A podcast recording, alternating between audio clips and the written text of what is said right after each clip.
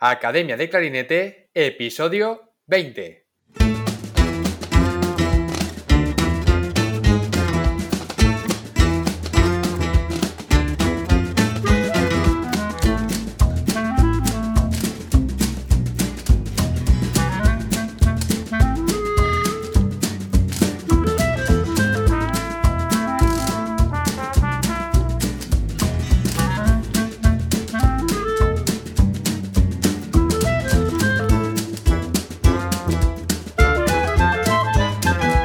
Bienvenidos a Academia de Clarinete, el podcast donde hablamos sobre aprendizaje, comentamos técnicas, consejos, entrevistamos a profesionales y hablamos sobre todo lo relacionado con el clarinete.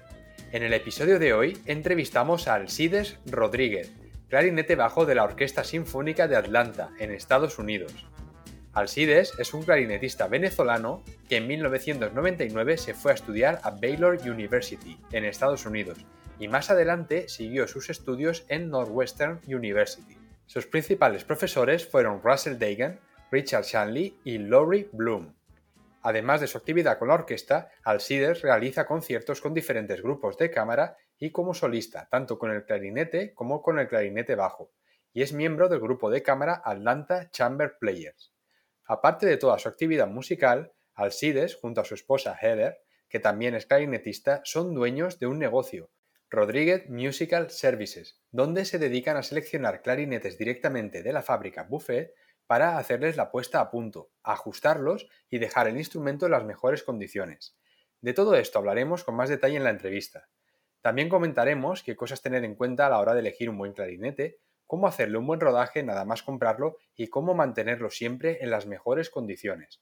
Hablaremos también de preparación a pruebas a orquesta, cómo es el proceso de audiciones en Estados Unidos, su trayectoria, su interés por la reparación de instrumentos y muchas cosas más. Como siempre, academiadeclarinete.com, la primera academia de clarinete online para hispanohablantes, donde tienes a tu disposición clases grabadas en vídeo con ejercicios, técnicas, repertorio y todo lo que necesitas para mejorar como clarinetista. Esta academia está en continuo crecimiento clases nuevas todas las semanas, profesores invitados y recuerda que te puedes suscribir a la lista de correo donde mando emails con información y consejos a mis suscriptores. Échale un vistazo que esto no ha hecho más que empezar. Y ahora vamos a dar paso a la entrevista. Alcides, bienvenido al podcast. Un placer tenerte aquí. Muchas gracias. Eh, de verdad que es un placer eh, recibir tu invitación y bueno, me alegra mucho estar aquí también. Igualmente. Bueno, vamos a empezar hablando de cuándo empezó tu aventura en Estados Unidos, porque tú marchaste desde Venezuela hace más o menos unos 20 años ya, ¿verdad? Sí, yo me vine a Estados Unidos en el año 99, al principio del año 1999. Sí, en ese tiempo tenía yo, para ver, tenía 22 años. Sí. ¿Y fuiste directamente a estudiar o a trabajar a Estados Unidos? La idea principal de venirme para Estados Unidos era estudiar. O sea, en ese momento, o sea, yo no sabía lo, que iba a pasar después de eso, ¿entiendes? O sea, como toda gente joven, el, eh, uno lo que tiene es un sueño y, uno va a buscar, ah, por supuesto, siempre en busca de algo mejor. Y bueno, la idea de venirme a Estados Unidos era más que todo por estudiar. yo quería tener más estructura en la, en la educación. Ah, entonces, uh, esa fue de ahí, por ahí comenzó toda la idea. Entonces me vine, uh, cuando, cuando llegué, estuve, fui a Baylor University y después ahí estuve por tres años y medio y después fui a Northwestern University en, en Illinois y ahí hice mi, mi, maestría. En Baylor estudié con Richard Shanley y eh, en Northwestern con Russell Dagan ellos dos fueron mis profesores principales de clarinete, ¿verdad? Y cuando estaba en Northwestern tuve la oportunidad de estudiar con, con Laurie Bloom, uh, clarinete bajo. Uh, Laurie Bloom es el, clarinetista bajo de la Orquesta Sinfónica de Chicago. Y por supuesto, tremendo profesor y clarinetista. Y él se acaba de retirar también este año. Sí, sí, eso te iba a decir porque él ha, estado tocando en la Orquesta de Chicago muchísimos años. Sí, casi, creo que 40 años estuvo ahí. 40 años. Vaya carrera, ¿eh? Sí, sí, tremenda carrera. Sí. Y, y así, tú empezaste eh, a interesarte por el clarinete bajo gracias a, este profesor o ya tenías interés por el instrumento antes? No, de, verdad que eh, es bien interesante como, me, como comencé con el clarinete bajo. Ah, más que todo fue por, por la, el acceso a instrumentos buenos, básicamente. en, Venezuela yo jamás tuve la oportunidad de, tocar un clarinete bajo bueno. Entonces, por supuesto, o sea, el clarinete bajo es un instrumento que, si, el instrumento no es bueno, es muy frustrante. Y desafortunadamente la mayoría de los estudiantes, el acceso que tienen a esos instrumentos que no son muy buenos, entonces ellos piensan que tocar clarinete bajo es, no, no es, como se dice, no es divertido. Por eso, entonces cuando yo llegué a Baylor, una de las primeras cosas que yo toqué en, en, la banda sinfónica fue que me pusieron a tocar clarinete bajo. Y ahí fue donde yo experimenté por primera vez un, un buffet uh, Prestige. Y por supuesto, cuando yo comencé a tocar, a tocar ese instrumento, o sea, me pareció increíble, o sea, cómo respondía y todo. Entonces, eso fue una de, de las primeras cosas que me inspiró a, a practicar más el instrumento. Sí, y por supuesto en, en, las universidades, aquí en Estados Unidos, siempre tienen instrumentos ah, para las bandas, entonces todos los, todos los estudiantes tienen acceso a esos instrumentos. y, y, generalmente son instrumentos buenos, pues. Y entonces, eh, durante mis años en la universidad, yo siempre eh, traté de, de, de, mejorar y de aprender a tocar bien los instrumentos auxiliares, como el clarinete bajo y el clarinete piccolo también. Sí. Pero tú ahí, ahí, viste ya que te notabas más cómodo con, con, el bajo, ¿verdad? Más que con el piccolo. Sí, sí, bueno, siempre... Eh, eh, en, en, mi caso, sí me siento mucho más cómodo con el clarinete bajo porque, bueno, yo soy una persona alta, tengo las manos grandes, es mucho más fácil tocar el clarinete bajo. El clarinete piccolo se siente muy chiquitico mis manos. Ah, pero no, igual, igual em, he disfrutado mucho también tocar el clarinete piccolo.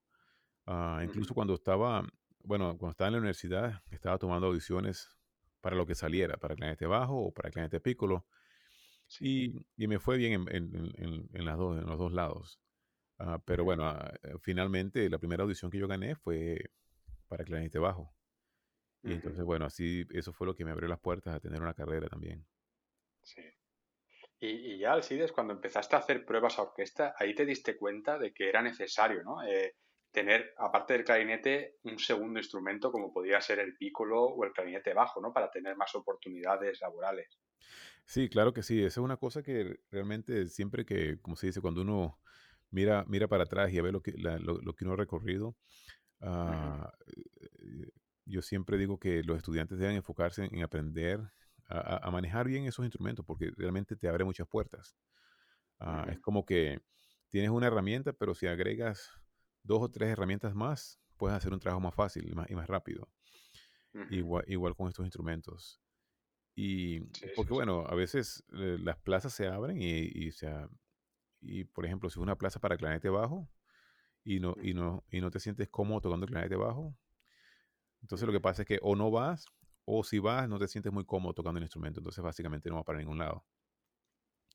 Sí, e igual con el piccolo. Entonces, sí, yo cuando estaba en la universidad estaba tomando las audiciones para lo que, lo que saliera, pues cualquier audición que salía yo iba. Si era, sea para principal o segundo clarinete o, o asistente y piccolo o segundo y clarinete bajo, lo que saliera yo iba a tomarlo. Sí. Claro. Sí, sí. Y, Alcides, eh, tú cuando llegaste a Estados Unidos, porque normalmente sabemos que cuando cambiamos de, país, a veces al principio nos cuesta un poco adaptarnos, ya sea bien por el idioma o por el cambio de cultura. ¿Cómo fue para ti eh, eh, ese cambio? Bueno, sí, el cambio, el cambio cultural siempre es muy difícil en todos lados. O sea, adaptarse a la cultura, a la nueva cultura. Yo siempre he dicho que, por ejemplo, yo soy de Venezuela y, incluso yendo de Venezuela a Colombia, que siempre decimos, no, que somos hermanos, igual la cultura de Colombia es muy diferente a la cultura de Venezuela. Ah, entonces imagínate llegando a un país donde la cultura es completamente diferente y, y por supuesto el lenguaje. El, lenguaje es una de las barreras más grandes que hay. Ah, ya, cuando, ya cuando puedes superar la barrera del lenguaje, todo se hace mucho más fácil.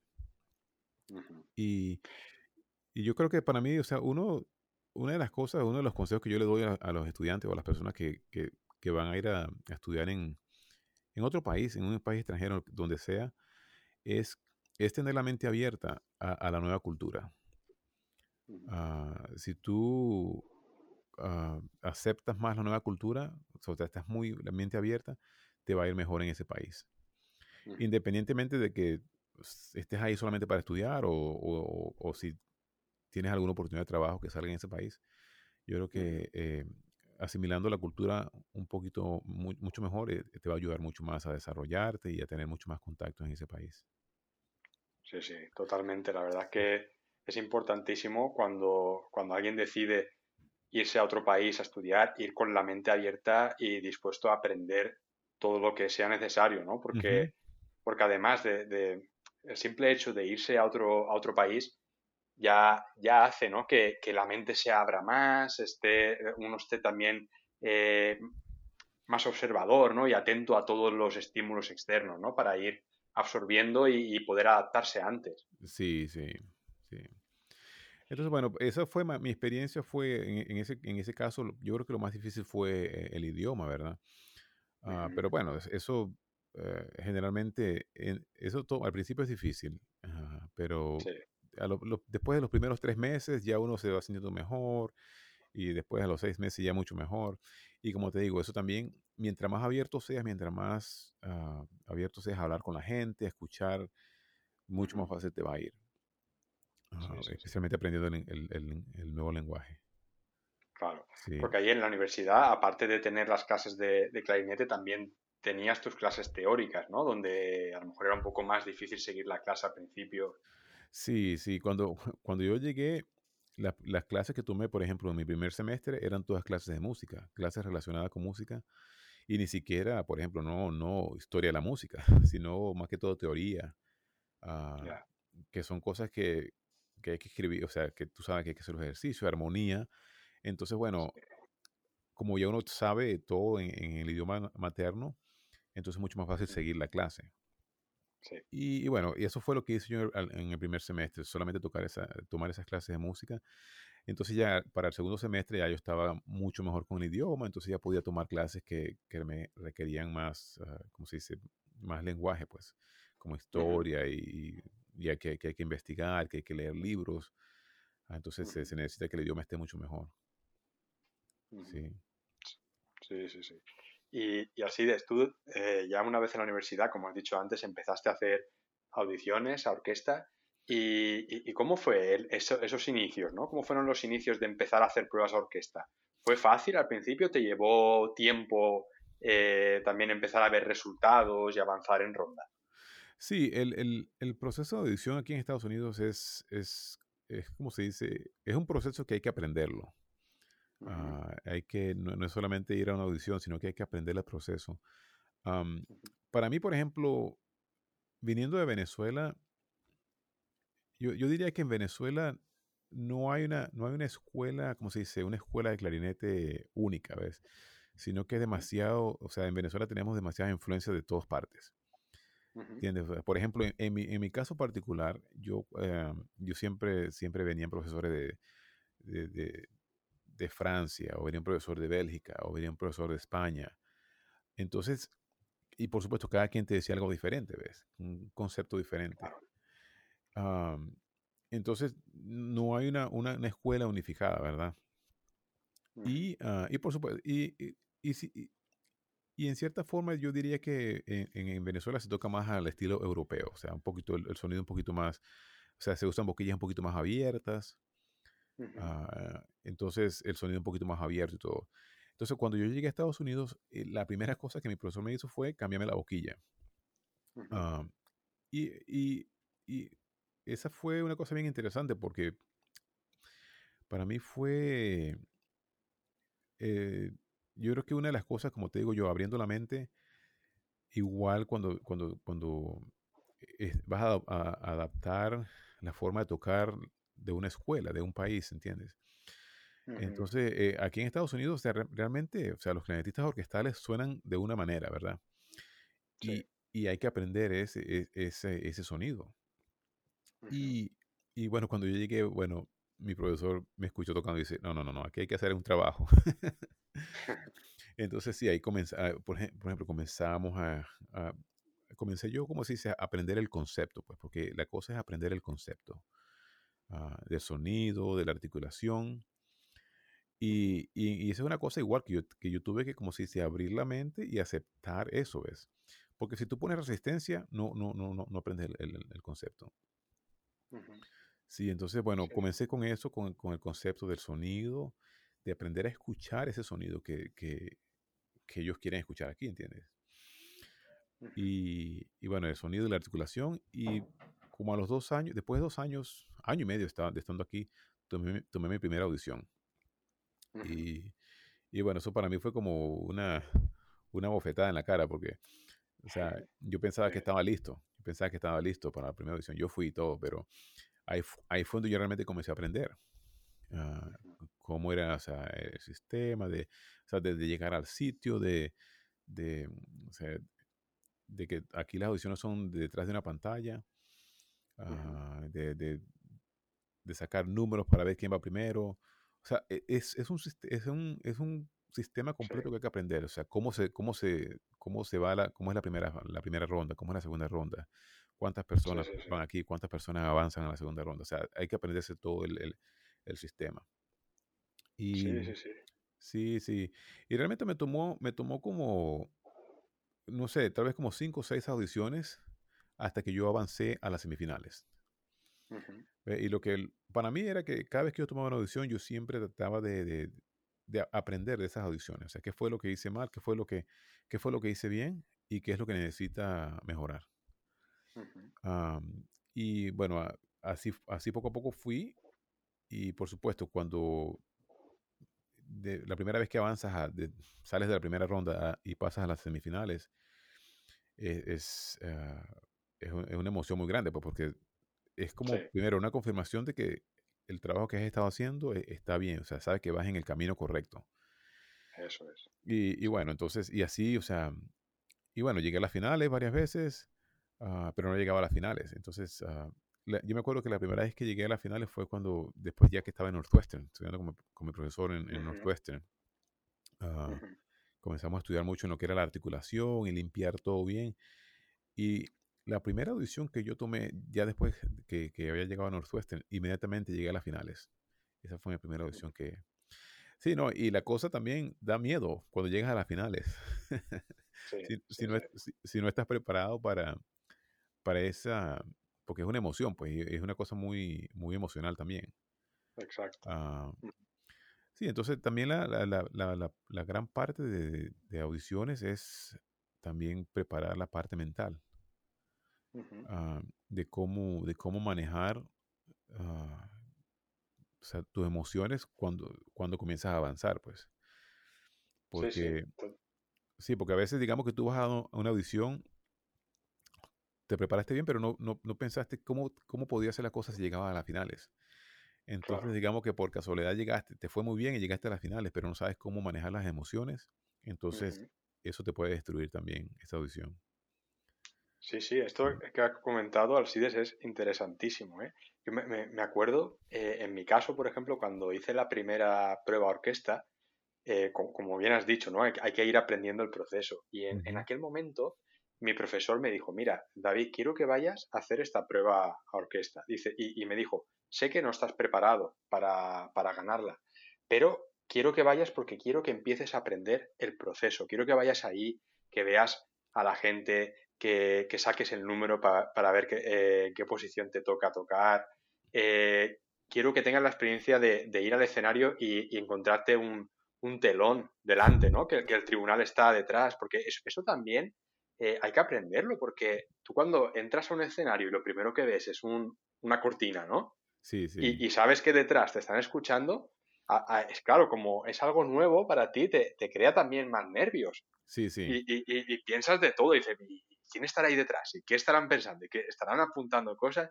Y, recuerdo eso, ¿no? Que, la primera fue un poco como toma de contacto y, después lo que tú comentabas, ¿no? De, que a medida que vas haciendo eh, más audiciones vas aprendiendo eh, el proceso, ¿no? Y, y, y, se trata de eso, de, un poco eso, de simplemente ir aprendiendo.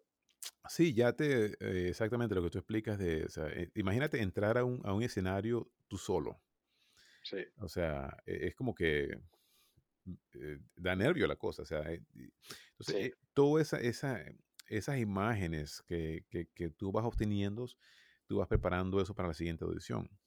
Ah, Exacto. y por supuesto, todas las audiciones van a ser diferentes. O sea, cuando tú vas a un, a un sitio nuevo, tú no sabes en qué habitación te van a poner a- a- para calentar, ¿verdad?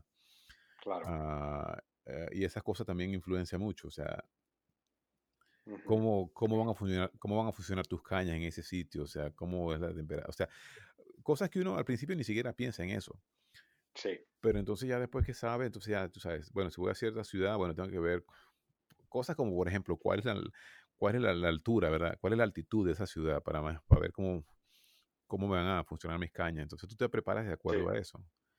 Sí, Exacto, pero exacto. Y, y- y lo que has comentado también de, de a, a medida que vas pasando rondas, eh, tú también te vas preparando. Eh, porque claro, si nunca has vivido, por ejemplo, eh, de repente pasas a una semifinal, tú no, sí. no sabes cómo tu cuerpo o tu mente va a reaccionar, porque como has dicho es algo, es, es una emoción, ¿no? Entonces, claro, eso para la siguiente audición, pues ya cuando practicas lo- los foros orquestales también vas pensando en qué va a ir pasando a medida que vas pasando rondas también. Exactamente, sí. Sí, no, y, y es una cosa de, de, ¿cómo se llama eso? De, ah, e- e- e- cansa demasiado mentalmente. O sea, si tú, por ejemplo, Sí. hacer una audición de donde tú comienzas desde la, de la primera ronda y pasas a la final, a las semifinales y después pasas a las, pasas a las finales otra vez. Y es una cosa que de, de mantener esa, o sea, esa, el nivel de concentración es demasiado, cansa demasiado. Sí. Ah, entonces es, es importantísimo, ¿cómo se dice? Hacer mucho, mucho, mucha práctica mental, mucha práctica mental de, de cómo, sí, cómo, cómo puede ir todo. Sí. sí. Y, y así es. ¿Ha- ¿Hay algo que te gustaría compartir de cómo te preparas tú mentalmente para, para una audición? Sobre todo para la gente que nos esté escuchando ahora y que le pueda ayudar. Bueno, una de las cosas que para mí, que, que- de las cosas que yo he aprendido en, en- en este proceso, ¿verdad? Es de incorporar la preparación mental a o sea, en toda la práctica, ¿verdad? Porque lo que, lo que pasa es que mucha gente se prepara, ah, o sea, ellos tocan, tocan, tocan los excerpts, lo- lo- los extractos de orquesta, tocan, se preparan al 100%, pero no toman en cuenta lo que es la preparación mental. Entonces, cuando llega la hora de, la- de ir a la audición, no saben qué está pasando. Ah, o sea, te sientes nervioso, pero no sabes por qué.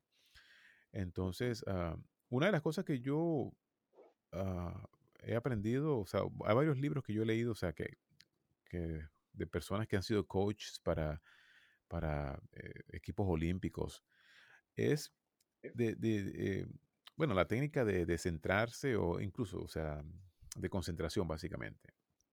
Entonces, una, una, una cosa que es importante es que, que parece muy, parece simple, pero es entender de que el estar nervioso realmente es natural.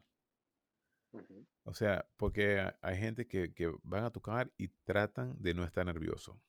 ¿Ok? Y yo creo que tratar de no estar nervioso es lo peor que uno puede hacer. Entonces, lo que hay que, lo que hay que tratar es cambiar el foco, ¿verdad? sí. Entonces, lo importante es entender de que, ¿qué, qué es un, qué es estar nervioso? Bueno, estar nervioso es una energía natural que el cuerpo tiene. O sea que, entonces, es una energía que está ahí, es una energía súper buena. Y lo que hay que aprender cómo enfocar esa energía y canalizarla de manera que, que te ayude a, a- a tu performance. Entonces, eso, eso se aprende, bueno, a través de- de- pueden, pues, o sea, lo que hay procesos de, de- de, ¿cómo se dice? Concentración, ah, es, eh, algunos le llaman ce- centrarse, ah, pero en- en- al final esto es, es como, también tiene mucho que ver con, con, ¿cómo se llama esto? Ah, se me olvida la palabra ahorita. ¿En inglés te sale? No, ni en inglés ni en español. Ah, ya, ya ahorita dentro, dentro de un rato me acuerdo. Pero sí, el proceso de, de, centrarse o concentrarse, ¿ves? Ah, y entonces, eso es lo que yo recomiendo de, de, de, desde el principio que uno comienza a prepararse para una audición, siempre tener presente la parte mental y, e ir preparando la parte mental. Por ejemplo, cuando comienza a tocar, a, a, practicar un extracto, siempre practicarlo pensando cómo lo vas a tocar, ya como se dice, visualizando el escenario con, con, los jueces y, la, y el telón y todo. De, manera que eh, básicamente estás practicando eso, pues entonces lo vas, está siendo incorporado automáticamente en la práctica. Claro, claro, es como si estuvieses ahí ya. Sí, entonces, por supuesto, al principio, o sea, si estás practicando extractos que, que no conoces, que tienes que aprender bien, bueno, sí, eso hay que practicarlo solo. Pero ya cuando, ya cuando sabes el extracto, yo creo que siempre es bueno ah, practicar todo enfocándose y teniéndola visualizando. Siempre, o sea, para mí yo diría que es una palabra que uso mucho, que es visualizar. Siempre visualizando cómo, cómo sería uh, donde voy a estar. ¿Entiendes? Entonces, para mí eso es, no, sé si responde lo que me preguntaste. Sí, sí, sí, totalmente, totalmente. Y, y, una duda, Alcides, ¿te acuerdas de alguno de estos libros que has dicho que te ayudaron eh, para practicar esto? Bueno, uno Por si lo puedes recomendar. Bueno, sí, mira, uno de los, de los, libros que me ayudó muchísimo es de, de un señor que se llama Don Green. Ah, es D-O-N y el apellido es Green, es eh, G-R-E-N e -E. Lo, pondré después en las notas del programa. Sí. Y así la gente lo puede descargar. ¿Y cómo se titula el, libro? Mira, él tiene dos libros que uno se llama ah, Audition Success. Ajá. Ah, que el, eh, fue un libro que él escribió donde él siguió a dos personas, un, una vocalista y un, cornista. Y básicamente el libro fue a estas personas le fue muy bien en las audiciones y ganaron las audiciones. Eh, pero él, fue el coach de ellos a, través del proceso. Y básicamente es el que él, le explica en ese libro el proceso de, eh, centrarse. Ah, en, inglés es centering. Y eso me ayudó a mí muchísimo. Ah, me ayudó muchísimo, especialmente cuando tomé la audición para, para Atlanta. Ah, porque básicamente te ayuda mucho a visualizar. Eh, y, bueno, tú sabes que muchas de las cosas, la mayoría de las cosas que nosotros hacemos es visualizar. Y, o sea, y él, ah, él, fue, él fue el coach de, ah, del, del, equipo de, de en inglés se dice diving, que son las, de, submarinismo. Sí, sí, pero no, de, para, para el, equipo olímpico de Estados Unidos. Ah. la gente que se tira de las plataformas altísimas. ah, eh, de, salto de trampolín. salto de trampolín, sí. Ah, vale, vale. Entonces, imagínate, eh, para nosotros eso, eso está muy relacionado con lo que nosotros hacemos, ¿verdad? Porque, o sea, nosotros tenemos la oportunidad de cuando practicamos tocar algo una y otra vez, 100 veces, 200 veces, lo que sea. Pero a la hora de, de una audición o de un concierto, tenemos solamente una oportunidad para tocarlo. Exacto. y, eso es. Y entonces, bueno, es, es, una cuestión de que hay que eh, practicar mucho esa, esa visualización, ¿verdad? De, de, de, que de visualizar de que cuando, cuando, es, cuando, el momento, cuando es el momento real, va a estar perfecto. Sí, sí, sí. Sí. Oye, qué, qué interesante todo esto, ¿eh? Y, y Alcides, ¿cómo te ayudó todo esto a ti en, en la prueba esta que has dicho, que ahora es tu trabajo actual en la Orquesta de Atlanta? ¿Cómo viviste tú esa audición? Bueno, mira, sabes que eh, una de las cosas que, bueno, cuando fui a tomar esa audición, yo eh, estaba muy fresco con ese libro porque realmente sentí que necesitaba ayuda. Y por ejemplo, e, el, proceso de centrarme me ayudó muchísimo. Ah, e, e, o sea, él trata, por ejemplo, digamos que si tú sientes que está, los nervios, ¿verdad? ¿Qué es lo que pasa con los nervios? Que tú sientes que el corazón está bien acelerado y el, cuerpo está bien inestable, ¿verdad? Entonces, en vez de pensar que estos son nervios que me van a destruir, yo lo que tengo que pensar que esa es una energía que está ahí, que es una energía increíble que yo puedo utilizar. Entonces, él habla de básicamente centrarse, es básicamente traer esa energía, pensar que vas a como recoger toda esa energía y traerla al centro de tu cuerpo, que es, que es donde está en el, en el estómago, un poquito más abajo del ombligo, ¿verdad? Tú sientes que vas a, como, como, como que vas a agarrar toda esa energía y la vas a convertir como en una bola y la pones ahí abajo, ¿verdad? Y después la, la idea es traer esa energía hacia afuera, pero de una manera eh, positiva. ¿Entiendes? Que te va a ayudar a, hacer una, una, buena ejecución. Y una de las imágenes que yo utilizaba mucho uh, es cuando la gente se va a, una, a un roller coaster, a una, una, montaña rusa. Sí. Tú ves que esa, esa, cuando la, digamos que si es un, si es un roller coaster grande que está bien, que, que tiene bastante, la caída es grandísima, sabes que tú vas, cuando vas subiendo tienes esa, esa, esa expectativa, ¿verdad? Sí. Pero no, en ese momento, o sea, no te puedes bajar. Claro, claro. Estás ahí, o sea, no te puedes bajar, sino que tienes que o disfrutas lo que viene o cierras los ojos o gritas lo que sea. Pero de ahí no, no te puedes salir. Claro. ¿Entiendes? Entonces, y, tú sabes que tú vas subiendo y te asustas, estás nervioso y, y la cosa pasa, la, el, el, la caída y, y, tienes esa, esa subida de adrenalina increíble. ¿Y, cuánto dura? 30 segundos. Ah, sí, sí, pasa volando. Sí. Y cuando llegas, bueno, te diste cuenta que sí disfrutaste la cosa, ¿verdad? o, puede ser que no, ¿verdad? Pero entonces, esa, esa visión que él decía, como se dice, disfruta, disfruta, enjoy the ride, como disfruta el paseo, ¿verdad? Entonces, esa, esa, visión me ayudó mucho porque yo, tú sabes que cuando tú vas a entrar al escenario, es como que yo, yo me visualizaba que es como que estaba ahí en el roller coaster, sí. entrando y, y, yo sabía que la cosa venía. Y no me quedaba otra que o disfrutar o, o, o, o, o no disfrutarlo, ¿entiendes? Entonces yo, Tú, haces la, tú tomas la decisión de disfrutar. Y, y eso me ayudó muchísimo porque uh, eso fue una, una para mí visualizarme de esa manera. Uh, yo sabía que, por ejemplo, tenía que entrar y tenía que ir a tocar y punto. Y, y, y dar lo mejor de mí y, y básicamente disfrutar, disfrutar el, el paseo. Sí. Sí, sí, sí. Oye, qué, qué bueno ¿eh? esto que cuentas, Alcides. Y, y bueno, eh, tú ahora, gracias a esta audición, ahora eres eh, clarinete bajo y eh, allí en Estados Unidos se llama utility, ¿no? Que de vez en cuando tocas segundo clarinete en la orquesta. Eres clarinete bajo en la orquesta de Atlanta. sí. Y cuéntanos un poco, ¿cómo es tu trabajo, tu día a día allí en, en, la orquesta? ¿Cómo son los programas? ¿Con qué frecuencia tocáis los conciertos? Bueno, los conciertos se tocan, básicamente las orquestas como Atlanta funcionan, tocamos conciertos jueves, viernes y sábado. O sea, eso es lo más, lo más estándar, ¿verdad? Todas las semanas. Todas las semanas es un repertorio diferente. Entonces, básicamente, una semana, una semana típica es que básicamente tenemos cuatro ensayos ah, con un repertorio nuevo. Entonces se ensaya el martes o en la mañana o en la tarde un ensayo. Después el miércoles es un ensayo doble, o sea, se ensaya en la mañana, después tenemos un break para almuerzo y después un ensayo en la tarde.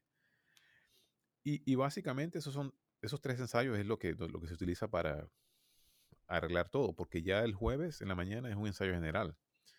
Y sabes que el ensayo, el ensayo general es como, debería ser como el concierto. Por supuesto, si se corrigen algunas cosas, pero básicamente eso es, ah, el ensayo general es, básicamente para pasar todo. Ah, y ya después entonces el jueves en la noche un concierto, después el viernes en la noche concierto y el sábado en la noche concierto. Esa es una semana típica. Ah, por supuesto, no todas las semanas son así. Otras semanas tenemos, por ejemplo, conciertos educacionales, que tocamos, por ejemplo, todas las mañanas en el teatro, entonces vienen niños de las escuelas ah, para esos conciertos. Ah, otra vez, otras semanas tocamos conciertos para la familia, que son conciertos los sábados y domingos. Pero generalmente, generalmente hay entre cuatro o cinco ensayos durante la semana y por lo menos dos o tres conciertos. Sí. A veces, por ejemplo, digamos que a veces tenemos un ensayo un sábado en la mañana o o un viernes en la mañana. Ah, sí. O sea, que, tenéis una actividad bastante intensa, ¿no? Con la programación allí. Sí, sí, e- e- es bien intenso y por supuesto, o sea, es como un repertorio diferente cada semana.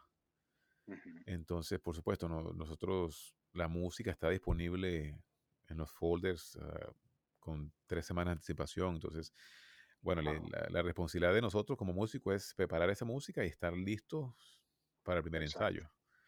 Sí, Sí, sí. muy bien, muy bien. Y, y bueno, Alcides, a- además de, de tocar en la orquesta, eh, tú estuviste un tiempo dando clases en la Universidad de Georgia. Sí, sí, cuando llegué aquí en Atlanta, estuve enseñando ahí como por dos años, como, eh, como as- asistente, asistente al, al profesor de Ajá, clarinete. Sí, sí. ¿Y cómo viviste esa, esa etapa? fue, fue muy bien, o sea, di- disfruté mucho enseñando a los, los estudiantes. ah, a, a mí me gusta mucho enseñar y, bueno, es una, es una experiencia increíble y, y es una, es una responsabilidad. O sea, yo creo que enseñar es una, una responsabilidad grande. Sí. Entonces, ah, realmente la pasé muy bien ahí en, en- la Universidad de Georgia. Ujú, y a la final decidí, no, no, no, no seguí enseñando ya porque ah, ah, tenía que manejar mucho y, y, y decidí mejor uh, utilizarme tiempo para hacer otras cosas aquí en Atlanta y, y- y realizar nuevos, nuevos proyectos. Y comencé a estudiar, Vale. eh, a enseñar más estudiantes aquí en la casa particularmente. ujú, Muy Sí. bien. Pues Alcides, cuéntanos ahora sobre esos otros proyectos que llevas a cabo aparte de tocar en la orquesta, porque a ti te gusta mucho el tema de la reparación de instrumentos, ¿verdad? Sí, sí. A- ahorita nosotros tenemos, bueno, yo tengo un negocio con mi esposa. Mi esposa es ah, clarinetista también. Ajá. Y am, hace como ya como ocho años comenzamos a hacer este negocio que básicamente es, ah, se llama Rodríguez Musical Services.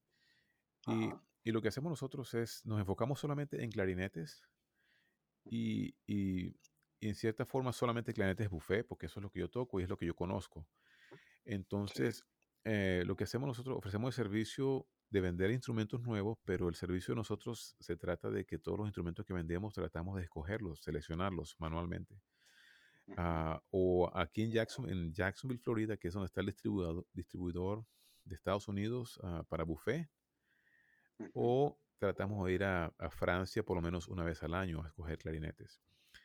Ujú, y- pero en Francia también tenemos dos amigos que, que, que escogen clarinetes para nosotros ah, cuando nosotros no vamos. Sí. ¿Y ellos los envían a, a Jacksonville?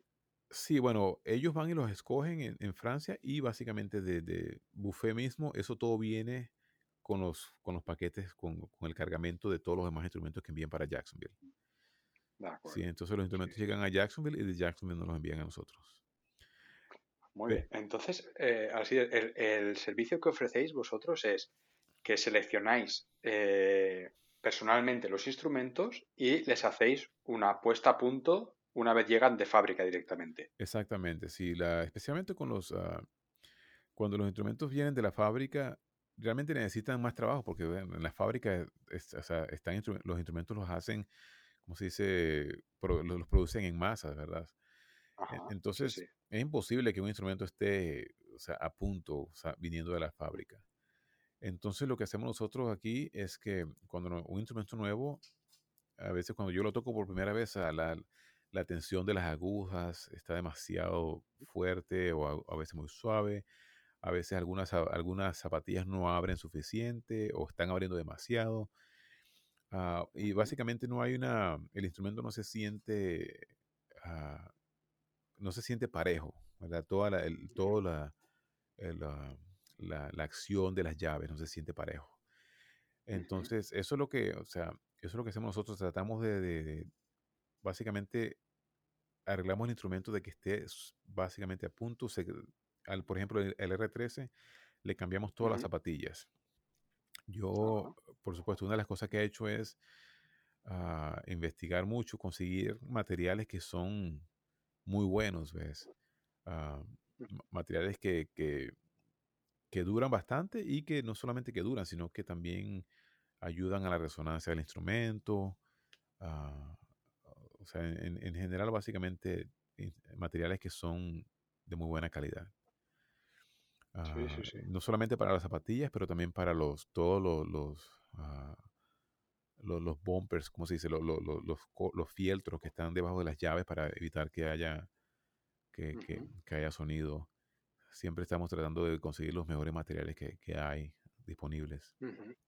Sí. Muy interesante esto, ¿eh? porque mucha gente esto no lo sabe, ¿no? Que piensa que el instrumento cuando llega de fábrica ya, ya está listo para tocar, ¿no? Y es muy importante también que la gente sepa que cuando el instrumento llega de fábrica a veces necesita unos pequeños ajustes, ¿no? Para, para empezar a, a tocarlo. Sí, exactamente. Por ejemplo, aquí la, bueno, la mayoría de, los profesionales, yo, o, todos los profesionales aquí en Estados Unidos, o sea, cuando compran un clarinete nuevo, o sea, jamás lo van a tocar así como viene, sino que ellos lo compran y ya después tú se lo envías a alguien, a, un, a, un, a, un, a un luthier que te, lo, que te lo va a preparar, que te lo va a poner al punto, ¿ves? Ah, claro. Que eso es una cosa difícil de explicar a veces a mucha gente, especialmente a los padres, ¿verdad? Que van a comprar un instrumento a un niño y dicen, pero si estoy pagando esto, porque porque tengo que pagar más para que lo pongan al punto? pero bueno. Claro. Es que es como irse a comprar un coche y de repente que te digan, no, pero antes de llevarte a la casa tienes que pasar por el taller. E, exactamente, sí. O sea, es, es, bien difícil explicarle eso a los padres, pero bueno, esa, es la realidad que tenemos con los, con los clarinetes por ahora. ¿ves? sí, sí, sí. Sí, entonces nosotros tratamos de, o sea, eso es lo que hacemos, ¿verdad? De que, y, y es, un, es mucho trabajo. Por ejemplo, un, un R13, o sea, de, digamos que cuando yo lo agarro, uh, puede tomar entre, entre 3 y 5 horas para realmente cambiarle todo, o sea, y ponerlo al punto, después probarlo bien, de, de, manera que el instrumento se sienta, o sea, perfecto, pues. Sí. sí. Entonces, bueno, hacemos eso, hacemos eso con todos los instrumentos nuevos. Ah, por ejemplo, a los R13 le cambiamos todas las zapatillas porque sabes que los R13 vienen con las zapatillas esas que se llaman Ah, ah, con las zapatillas de Fishkin.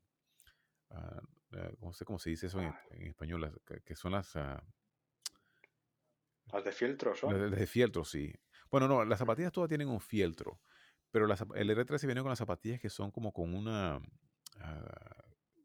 ¿Cómo se dice eso? Que es como, como, un, como, un plástico, como un papel plástico. que mm. no, no, no, es cuero. Entonces... Eh, y no, es, y no es tampoco, no es el, el, Gore-Tex. Entonces, siempre cambiamos ese material. Cuando los instrumentos, por ejemplo, como el, el Prestige y los Festival, el Tradition, todos esos instrumentos vienen con, con, con las zapatillas Gore-Tex. Ah, generalmente yo no cambio esas zapatillas, sino que generalmente cambio algunas tres o cuatro zapatillas que son esenciales en el clarinete, como por ejemplo las dos, las dos zapatillas de, de abajo que la del Fa y el Mi. Esas zapatillas siempre las cambio y también cambio las zapatillas de lo que se llama las llaves, las llaves del puente, ¿verdad? Entre el, cuerpo de arriba y el cuerpo de abajo. Esas dos zapatillas tienen que estar muy bien ajustadas para que, siempre, para que la conexión, por ejemplo, si tocas un sol en el, clarión, sol y fa, que, puedas conectarlas bien. Esas, esas dos notas. Sí, pero O sea, realmente nos aseguramos que el instrumento la, la idea es que, que, un instrumento que sale de aquí esté listo para ir a tocar un concierto. Sí. Muy bien. Y, y una pregunta, Alcides, eh, cuando tú pruebas instrumentos, eh, ¿en qué te basas para seleccionar uno para decir, mira, este me gusta y este no? ¿Qué cosas tienes en cuenta? Ok, sí, bueno, para mí, mira, la, cosa de probar instrumentos es algo que es, es como diría yo? Es bien especial y, por ejemplo, tiene mucho que ver con el equipo que tú utilizas, ¿verdad? O sea, el instrumento es una cosa demasiado personal. Ah, entonces, por ejemplo, digamos, yo toco una boquilla uh, B40 lira y, cañas tres y medio. Y por supuesto, yo siempre ando buscando un instrumento que sea, que cuando yo lo toque, digamos que yo toco un, sol, un, el sol de la segunda línea, ¿verdad? Yo siento que, que, el instrumento resuena, ¿verdad? que no se siente apretado, que no se siente resistente. Ah, y básicamente, siempre lo primero que ando buscando es por un instrumento que responda muy bien, que, yo sepa que, que, vibra, que resuena muy bien, ¿verdad? Ya después de ahí, ah, por supuesto, la afinación, hay que asegurarse que la afinación esté muy bien y que todo responde bien. Ahora, o sea, hay gente que le gusta un instrumento que esté un poquito más resistente, hay gente que le gusta un instrumento que sea mucho más, como se dice en inglés, free blowing, o sea, o sea que sea mucho más fácil de, de, de, de, soplarlo, ¿verdad? Sí, sí, sin resistencia. Sin resistencia. Pero también eso tiene mucho que ver con el equipo, ¿verdad? Entonces, por supuesto, cuando, cuando uno va a probar clarinetes, tiene que tener todas esas cosas en cuenta, ¿verdad? Entonces, eh, y como te digo, los instrumentos nuevos, uh, cuando yo voy a, a, a, Francia o a Jacksonville, yo lo que, lo que ando buscando es por el potencial del instrumento, ¿verdad? Eh, y para eso tengo que yo saber qué es lo que ando buscando. Porque, como te digo, cuando los instrumentos vienen de la fábrica, si hay alguna llave, una zapatilla que no abre muy bien, que no abre mucho, ¿verdad? Entonces se va a sentir que, esa nota suena como tapada, ¿verdad? Y si yo no sé eso, entonces yo digo, no, este cliente no, esta nota no funciona bien o este cliente no me gusta por esto. Y a veces es muy fácil, como se dice, no escoger un cliente que, realmente es bueno si uno no sabe que, buscarle el potencial al instrumento, ¿verdad? Porque a veces puede ser que un instrumento, que, una zapatilla eh, no está abriendo mucho. Entonces, ciertas notas suenan tapadas. Pero si yo sé que, que, ah, si yo abro esta zapatilla un poquito me va a sonar muy bien. Entonces ya yo sé que, que, no es el instrumento, sino que hay que abrir esa zapatilla. Entonces si yo la abro, ya el instrumento cambia. Entonces, por eso te digo, cuando yo voy a probar la gente, básicamente estoy buscando eh, el potencial del instrumento. O sea, por supuesto, sabiendo cuáles son las, las, zapatillas que, que, a veces no están tan abiertas, qué es lo que puedo abrir, qué es lo que puedo cerrar. Por ejemplo, eh, el, el, el, la natural del clarinete, eh, el, la del, segundo espacio, esa nota siempre es demasiado alta en el clarinete. Pero lo que pasa también es que esa nota, todos los instrumentos que, que, vienen de fábrica, esa nota abre muchísimo, la zapatilla abre muchísimo. Entonces, ¿qué es lo que hay que hacer? O sea, o cerrar un poco, o sea, ponerle un corcho más grueso debajo de la llave, ¿verdad? Para que no abra mucho. Sí. O, a veces también hay que, ah, hay que cerrar el, hueco un poquito. Entonces, si yo sé todas esas cosas, o sea, digamos que si yo consigo un cliente que me, me, gustó muchísimo en general, ¿verdad? Pero siento que esta nota está muy alta. Entonces, primero, yo veo, ok, e, es que esto está abriendo mucho, básicamente veo, ok, esto se puede solucionar, sí o no. Y si, si yo veo que es algo que se puede solucionar, entonces sí escojo ese clarinete. Porque la, o sea, eh, la, la, idea es conseguir un clarinete que tenga el potencial de que yo sé que cuando yo ya le hago todo lo que yo hago, va a quedar excelente. Muy bien. Sí, sí. Y, y, así, de, ¿algún consejo? Porque, mm, por ejemplo, cuando un clarinete eh, tú lo has seleccionado, le has hecho los ajustes que tenías que hacerle para que el instrumento esté preparado. Después, el instrumento necesita también un tiempo de, rodaje, ¿no? Sí, sí. Eh, eh, danos consejos sobre esto. ¿Cómo harías tú un buen rodaje a, un clarinete una vez te lo has comprado? Ok, sí, eso, eso es muy, muy importante. Y bueno, esa es otra cosa que esto aquí es, es bien, bien individual, bien personal. Cada quien, o sea, si tú le preguntas a, si tú le preguntas a 10 personas qué hacen ellos, te van a, vas a tener 10, 10 respuestas completamente diferentes, ¿verdad? Claro, es algo muy personal, ¿no? Sí, es, es, algo muy personal. Pero no, e, el instrumento necesita un poquito de tiempo antes de comenzar a tocarlo mucho. Uh, ¿Por qué? Porque, o sea, imagínate, es un pedazo de madera que nunca ha sido tocado, pues nunca, nunca ha vibrado. Claro. Entonces, claro, cuando comienzas a, o sea, a poner, o sea, o sea cuando el aliento, ¿verdad? Eh, Ah, e, es, como, como, como, un shock para la madera. Sí. Entonces eso hay que, hay que dejar que el instrumento poco a poco vaya, o sea, que la madera se vaya acondicionando a, a esas, a las condiciones, pues de, de, que está vibrando, de que está teniendo humedad dentro y todo eso. Entonces, eh, uno de los procesos que yo he utilizado con mis clarinetes uh, es, muchas personas te dicen, no, que toca clarinete solamente cinco minutos al día, ¿verdad? O, tantos minutos por día y por, por una semana, después de la siguiente semana tanto, y la, semana, la siguiente semana tanto. Lo que yo hago es ah, que yo, yo, pienso que un clarinete se puede tocar, digamos que cuando yo tengo un cliente nuevo, yo comienzo el primer día, yo lo toco como por, digamos, como cinco minutos o menos y lo dejo descansar. Y lo, importante es dejar que el instrumento descanse por lo menos una hora. ¿Verdad? Entonces, si lo puedes tocar varias veces durante el día, con, con, tal de que lo dejes descansar por por lo menos una hora. Entonces, digamos que yo lo toco cinco minutos, lo dejo descansar por una hora, después lo toco cinco minutos más, lo dejo descansar por una hora, cinco minutos más. O sea, lo que te dé chance ese día, ¿verdad?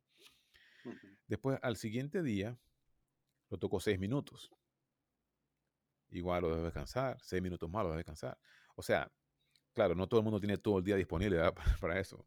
Pero, o sea, yo lo que hago es que toco cinco minutos, hago algo, otra cosa que necesite hacer y, y después toco el instrumento otra vez. Solamente para, para ¿cómo se dice? Eso es lo que, lo que se llama el breaking in process. No sé cómo, eh, en, en, español lo que tú me dijiste, el rodaje, ¿verdad?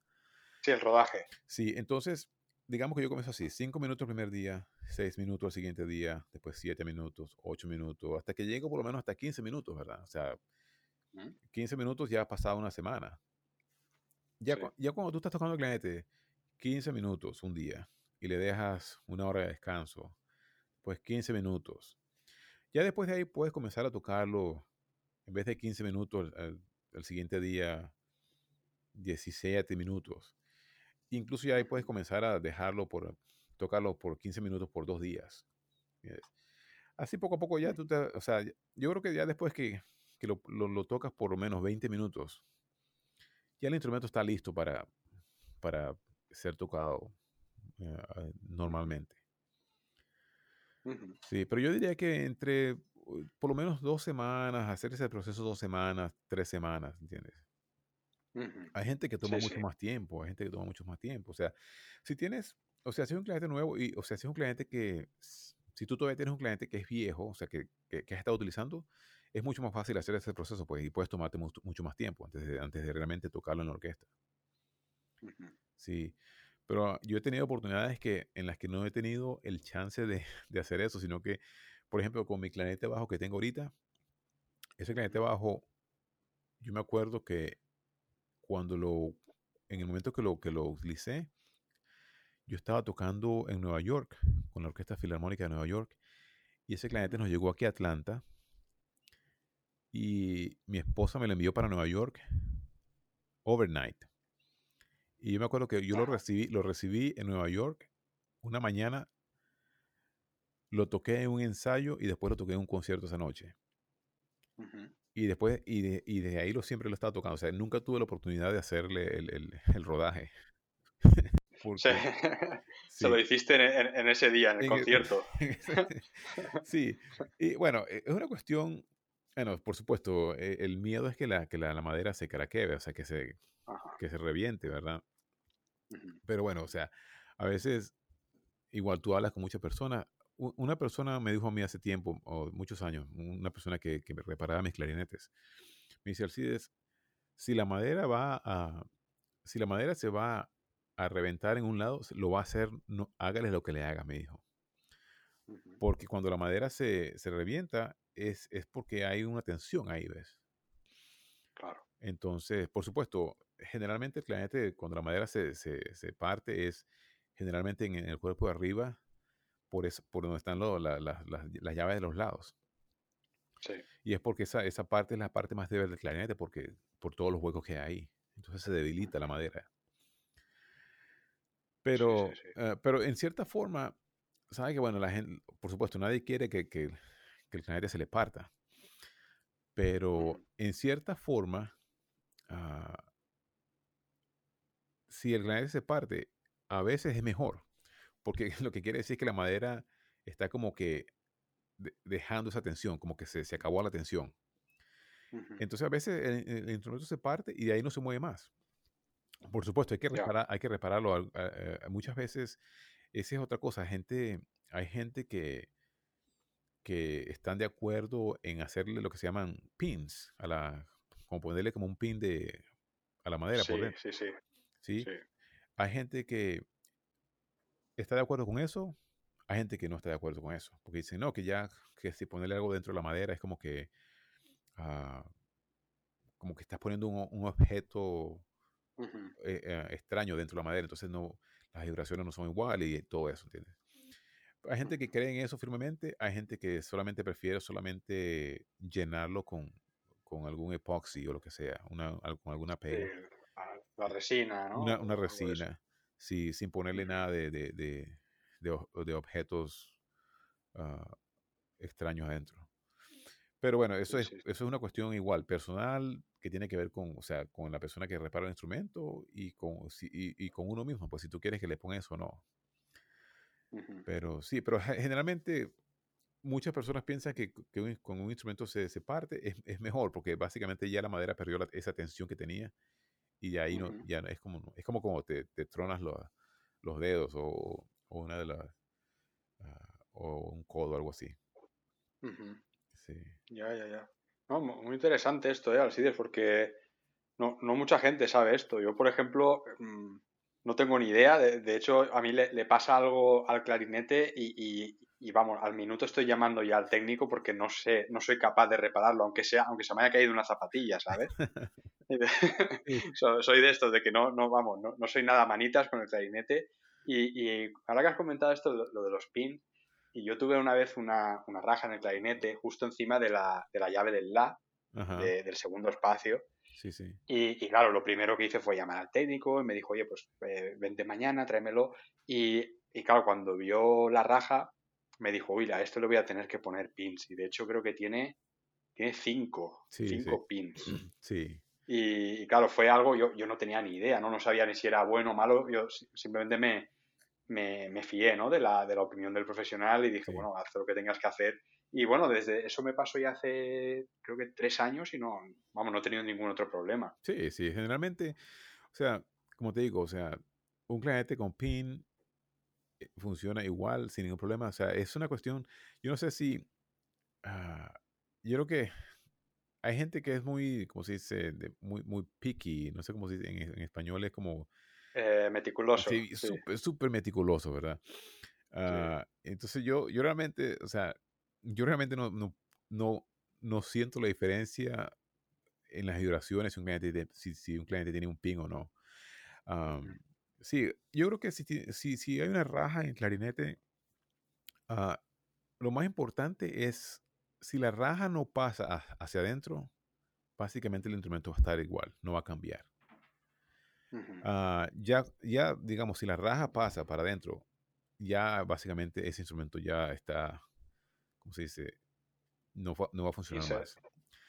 Ajá, ya inservible ya. Está inservible, o, o, hay que, o puedes reemplazar ese cuerpo, que sí se puede hacer, ah, vale. transferir, o sea, transferir todas las llaves, pero básicamente se va a sentir como un instrumento diferente. Claro, claro, eso te iba a decir, porque cuando le cambias una parte del instrumento ya es, ya estamos hablando de otra cosa. Sí, sí.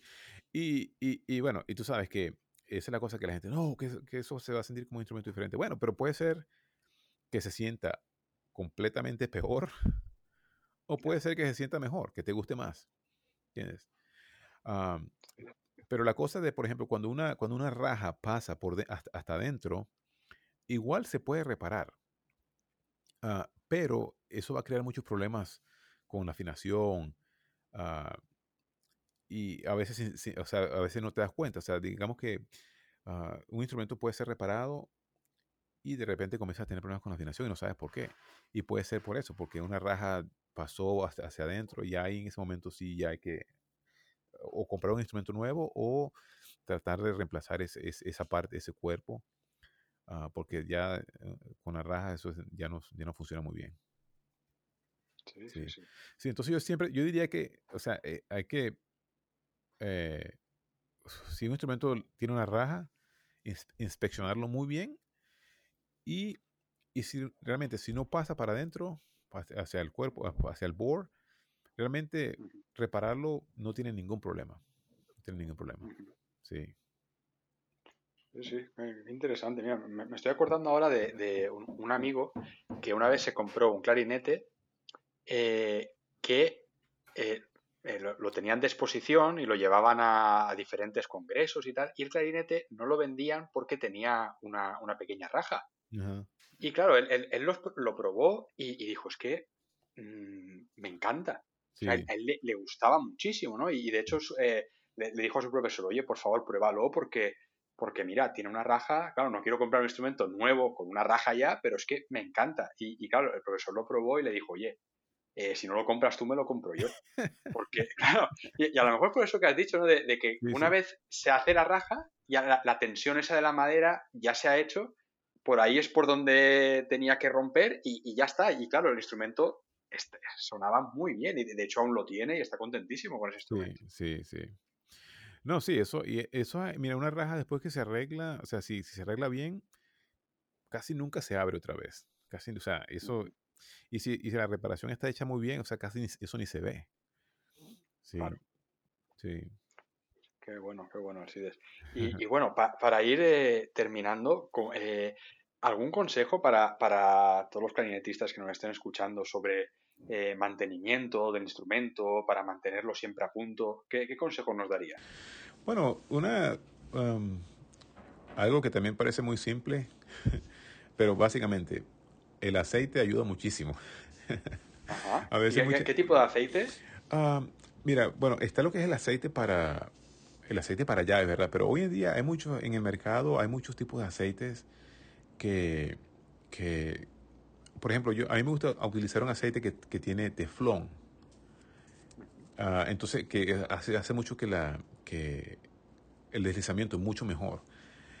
Y yo utilizaría aceites que sean un poquito más viscosos, que no sean tan, tan, tan aguaditos, para que, para que dure más. Sí, pero a veces cuando el instrumento comienza a tener sonido, ¿verdad? A veces es porque se secan, eh, eh, se seca el aceite. Entonces a veces solamente con aceitarlo un poquito, ah, ah, eso ayuda muchísimo. Hay que tener en cuenta, ¿verdad? Que, el clarinete tiene, ah, tenemos lo que son los tornillos largos, ¿verdad? Y tenemos los tornillos pequeñitos que, que, se, llaman, eh, no sé si en, España le, llaman pernos. Uh, en inglés es un pivot, pivot screw. Por ejemplo, para aceptar los pivotes lo que hay que ponerle un, un, puntico de aceite en cada pivote. Y eso hace una diferencia increíble. Uh, si, por ejemplo, si hay juego en la llave, si tú mueves la llave para arriba y para abajo y hay juego, puede ser que haya que ajustar, apretar el pivote un poquito más, ¿verdad? Para que se, para que se elimine el juego. Si los dos pivotes están completamente apretados y todavía tiene juego, entonces ya ahí sí es, un técnico tiene que arreglar eso con, con, una, con una herramienta especial.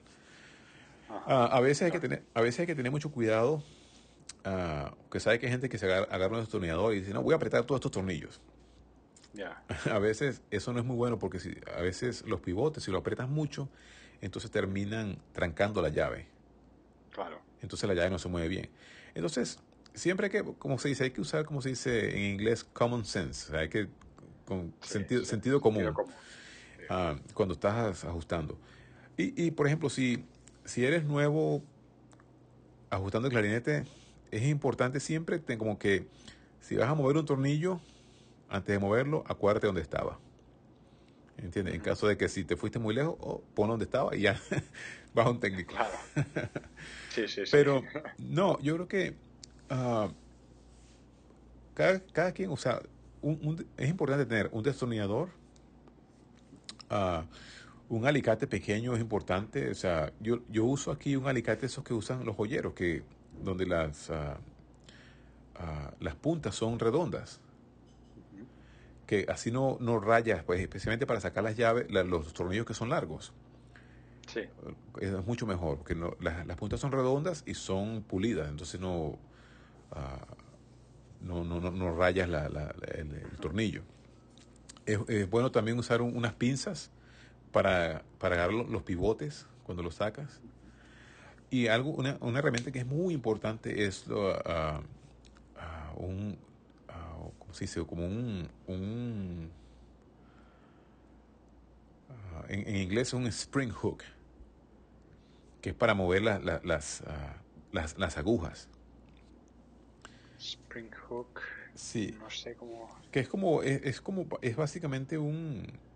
Es para, digamos que, por ejemplo, imagínate la llave del, del, del, mi, del mi grave, que tiene una aguja ahí. Esa aguja es mucho más fácil sacarla y meterla si tienes como un, algo con una, como con una puntica, con una punta que tú la puedas jalar y empujarla, ¿entiendes? Eso es lo que se llama un, un spring hook.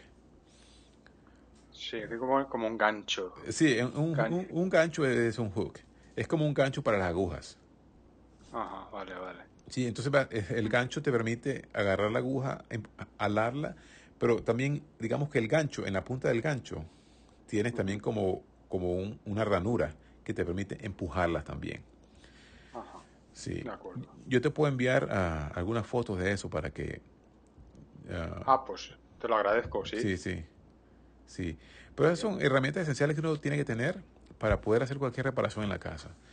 Y, uh, y cambiar una zapatilla realmente no es tan difícil. O sea, es, es bien, es, es, intimidante, de verdad que sí, la mayoría de las personas se sienten intimidados por una zapatilla, pero realmente no es difícil. O sea, por supuesto, hay que tener una zapatilla, uh, la pega, y, y, y, saber más o menos, o sea, tener una, una teoría, ¿verdad?, de, de, cómo se cambia la zapatilla.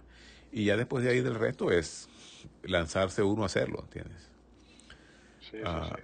Y bueno, yo hoy en día también eh, con, con, YouTube, o sea, ahí hay increíble, o sea, una, es un, un, recurso increíble porque ahí tú puedes buscar un video de cómo hacer cualquier cosa. Sí. Y, y, por supuesto, también hay, hay cosas, hay, hay, hay, bastante, bueno, cosas que no... Hay de todo. Hay de todo. hay, hay cosas que no ayudan, pero sí, pero generalmente consigues muchas cosas que ayudan muchísimo. Sí, sí, sí. sí. Muy bien, así es. Oye, pues interesantísimo, ¿eh? Todo esto que, que has comentado, porque eh, eres el primero que pasa por el podcast que tiene tantos conocimientos sobre reparación de clarinete y bueno, tiene también su, su propio negocio que, que, te dedicas a esto, además de tocar en la orquesta. Sí, sí. Y, y bueno, y, ¿es algo que, que, tú aprendiste por necesidad o, o, empezaste a hacerlo a lo mejor para, para amigos o compañeros del trabajo? Básicamente, yo creo que lo comencé por necesidad, porque yo, yo en, la, en la ciudad donde yo crecí, uh, una ciudad pequeña en Venezuela, entonces no había, no había, no tenía acceso a un técnico en esa ciudad. O sea, el técnico más cercano estaba como a cuatro horas de viaje. Claro. Y que era, bueno, en ese tiempo eh, nos tomaba como tal vez tres horas llegar a, a, a Barquisimeto. Uh, hoy, en día es mucho más rápido porque hay, autopistas y todo, pero en ese tiempo no había, las autopistas no estaban terminadas. Y un viaje a Caracas, yo, yo a veces, mira, yo llegué a ir a Caracas, de, de, mi ciudad que se llama Guanare, a Caracas, eran en ese, en ese tiempo eran como siete horas en bus. Yo llegué a ir a, a Caracas solamente para que me repararan algunas cositas de clarinetes. Un viaje solamente para eso. Entonces, a, a, raíz de esa necesidad, yo comencé a hacer mis propias cosas, porque a veces no, o sea, no, o no tenía el dinero, o no tenía el tiempo, o no podía, o sea, y, y además estaba muy joven en ese tiempo. Entonces yo, como desde los 12, 13 años, yo comencé a, a, a desarmar mi, mi, propio clarinete. Y a experimentar, pues, a experimentar.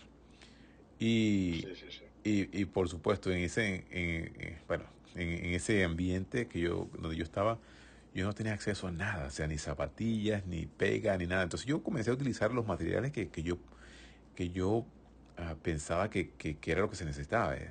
Entonces por allá con, mi, mi, mi, papá, mi, papá, me compró una, dice, un, una lámina de, de, corcho, de ese corcho que es bien poroso, que, pero que, que venden en láminas. Entonces así yo, de ese corcho yo cortaba un círculo, ¿verdad? Y, sí. y, y, yo usaba un fieltro, o sea, fieltro que tú puedes comprar en una de esas tiendas de, de de textiles, ¿verdad? Un fieltro de ese finito. Si yo compraba, eh, agarraba el corcho, usaba, pon, pon, pegaba el fieltro en el corcho y después envolvía la llave, envolvía esa zapatilla con bolsa de, de eh, el plástico, las bolsas esas de, de plástico de, que te dan en, en, el, en, el, abasto o lo que sea. Sí, sí. Y así era que yo hacía, la, o sea, yo la envolvía como, como envolver un caramelo, ¿verdad? Uh -huh. y, bueno. y después usaba pega pega de zapatos, o sea, ese, lo que se llama contact cement. Y así, así, así pegaba la zapatilla en, en, la, en, la, taza y así se quedaba. O sea, ahí no había ajuste ni nada. así, o funcionaba o funcionaba. Pero y, yo, yo me acuerdo que yo le cambiaba las zapatillas a mi clarinete y al, al clarinete de mis amigos. Y yo me sentía muy orgulloso de ese, de ese trabajo, de, cambiar zapatillas, sí. Y, funcionaba, pues, funcionaba. Ah, entonces, claro, aquí, por ejemplo, aquí en Estados Unidos, tú tienes acceso a todo, o sea, puedes ordenar zapatillas, puedes ordenar de diferentes, de diferentes colores, de diferentes tamaños, diferentes materiales, puedes ordenar pegas, o sea, tienes acceso a todo, entonces es increíble, o sea, tener eso, ese acceso. Ah, sí. Ah, entonces, así comencé yo, o sea, por la necesidad. Y, y bueno, y me gustaba, pues siempre me ha gustado, o sea, desarmar el instrumento y siempre, o sea, siempre estar limpiando el instrumento, poniendo el aceite, o sea, yo siempre me, me, gusta, me gustaba tenerlo al punto, pues. Y por supuesto, cuando llegué a Estados Unidos, por supuesto, descubrí eso de, de, del acceso a los técnicos. Pues, o sea, si se te daña el cliente, vas a un técnico y punto. Ah, y entonces uno se malacostumbra también. Entonces, en ese, en ese, en ese periodo, yo no hacía nada a mis clientes. O sea, siempre lo enviaba al técnico. Pero después comencé, cada vez que recibía el instrumento de vuelta de un técnico, yo comenzaba a, como se dice, a hacer los últimos ajustes, que, que cositas que, que, que, a mí me molestaban, yo trataba de arreglarlos mejor. Entonces así poco a poco como que, como que fui dándome cuenta de que, bueno, esos ajustes que tú haces, esos ajustes al final es de, en cierta forma lo más difícil de hacer. Y lo más, lo, lo, más tedioso, pues, porque, o sea, cuando una llave se mueve mucho, se mueve aquí, quieres que se mueva un poquito menos, un poquito más. Entonces, eso es lo que requiere más conocimiento y más práctica. Entonces poco a poco me fui dando cuenta que bueno, que lo que yo estaba haciendo era, o sea, e, ese trabajo que es súper fino, pues. Y bueno, esa es una de las cosas que me inspiró mucho a, a, comenzar este negocio también, o a seguirlo, pues. Porque cuando, cuando comenzamos nuestro negocio, realmente nosotros no estábamos, no teníamos ni idea de que queríamos hacer un negocio así, sino que comenzamos ayudando a alguien. Entonces así fue que uh, comenzamos, o sea, creamos el negocio para poder ayudar a a estas otras personas. Y, pero al final trabajamos con ellos por dos años y, y, al final nos separamos. Y cuando nos separamos fue que decidimos nosotros seguir con el negocio. Sí. sí, sí, ¿Y cuántos años lleváis ya? Ya, ya tenemos nosotros solos ya como seis años. Sí. Sí, porque comenzamos ya ocho, años fue cuando creamos el negocio para trabajar con otras personas. Y después, pero ya nosotros ya solos ya como seis años. Sí. Muy bien. Sí. Oye, pues Alcides, la verdad que un placer haber eh, hablado contigo. Ha sido completísima la, entrevista porque hemos hablado de todo. Hemos hablado de, las audiciones a orquesta, de preparación mental y bueno, y después eh, con toda la experiencia que tú tienes con el tema de, de reparación y todo, la verdad que muy interesante todo lo que has comentado. ¿eh? Así que, desde aquí, bueno, agradecerte por tu tiempo y por haberte pasado por el podcast. La verdad ha sido un placer y, muy interesante todo lo que, lo que has comentado. No, bueno, el, placer ha sido mío ah, y de verdad que te agradezco mucho la invitación y ha sido, he disfrutado mucho hacer esto y hablar contigo acerca de todos estos temas. Oye, pues muchas gracias, Alcides. Eh, estamos en contacto, seguimos hablando y, bueno, cuidaros muchísimo. Bueno, tú también. Un placer. Un placer, David. Un placer. Hasta luego. hasta luego. Y hasta aquí el programa de hoy. Gracias por vuestras valoraciones en Apple Podcast, por seguir el programa en Spotify y por vuestros me gusta y comentarios en iBox. Muchísimas gracias por estar ahí. Nos escuchamos la semana que viene. Hasta la próxima.